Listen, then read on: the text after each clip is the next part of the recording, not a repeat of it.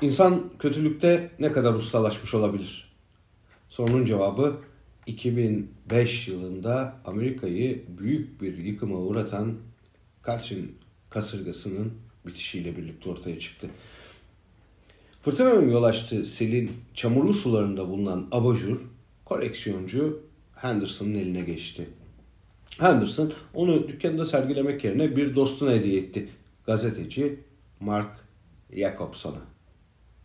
Jacobson çok geçmeden tuhaf bir hisse kapıldı. Abajur odayı aydınlatacağına ruhunu karartıyordu. Jacobson onu inceletmeye karar vermişti. Test sonuçları geldiğinde kanepeye çökmüştü. Ağlıyordu. Yaşlı gözleri gibi yüreği de yaralanmıştı. İçi öfke doluydu.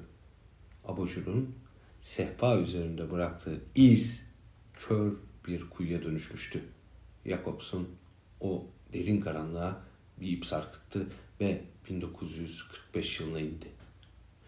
Nazi İmparatorluğu'nun Doğuşu ve Yükselişi adlı kitabın yazarı William Shearer ölüm kamplarını şöyle anlatmıştı. Aşağıdaki çıplak mahkumlar başlarını kaldırmış bir türlü su akmayan duşlara bakmakta ya da yerde neden bir su oluğu ve kanal bulunmadığına şaşırmaktadırlar. Gazların etkisini göstermesi için birkaç dakika gereklidir. Ama içeridekiler az sonra gazın bacalardan gelen borulardan çıktığını anlarlar. İşte genellikle bu sırada paniğe kapılırlar. Borulardan uzaklaşmaya çalışırlar. Büyük metal kapıya koşarlar. Kanlar içinde tek bir piramit gibi üst üste yığılırlar. Ölürken birbirlerini tırmalar ve yumruklarlar.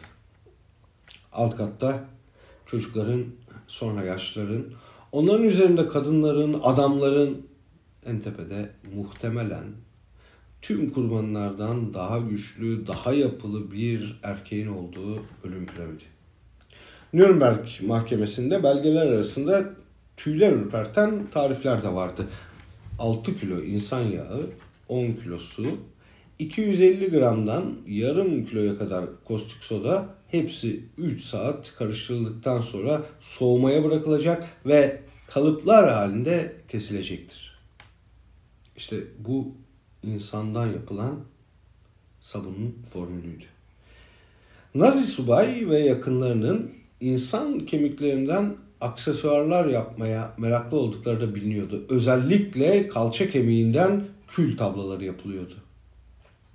İdam edilen bazı Yahudilerin derileri ise dekorasyon malzemesi yapılmak amacıyla yüzüldü.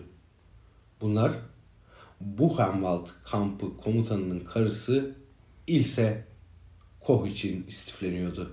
Buchenwald cadısı ya da kamp fahişesi olarak anılan Koh özellikle üzerlerinde dövme olan insan derilerine meraklıydı. Nürnberg'de konuyla ilgili bir Nazi askeri tanıklık etti. Vücutlarında dövme olan bütün mahkumların dispansere gelmeleri emredildi. Mahpuslar önce muayeneden geçirildiler. En güzel dövmelere sahip olanlar bir yana ayrıldılar. Bunlar enjeksiyon yapılarak öldürülüp patoloji bürosuna götürüldüler. Orada vücutlarından istenen dövme parçaları çıkarılıp alındı ve işlendi. Hepsi Koh'un karısına verildi. Bayan Ilse Koh da bunlardan abajur ve başka süs eşyaları yaptı. İnsanoğlu kötülükte ne kadar ustalaşmış olabilir? Sorunun cevabı koleksiyoncu bir arkadaşı tarafından kendisine armağan edilen zarif abajurdan içgüdüsel olarak rahatsız olan gazeteci Mark Jacobson'da saklı. Jacobson eline geçen o abajuru götürüp inceletti. Abajur insan derisinden yapılmıştı. Katrina kasırgasında ortaya çıkan abajur büyük olasılıkla Buchenwald fahişesinin sipariş ettiklerinden biriydi.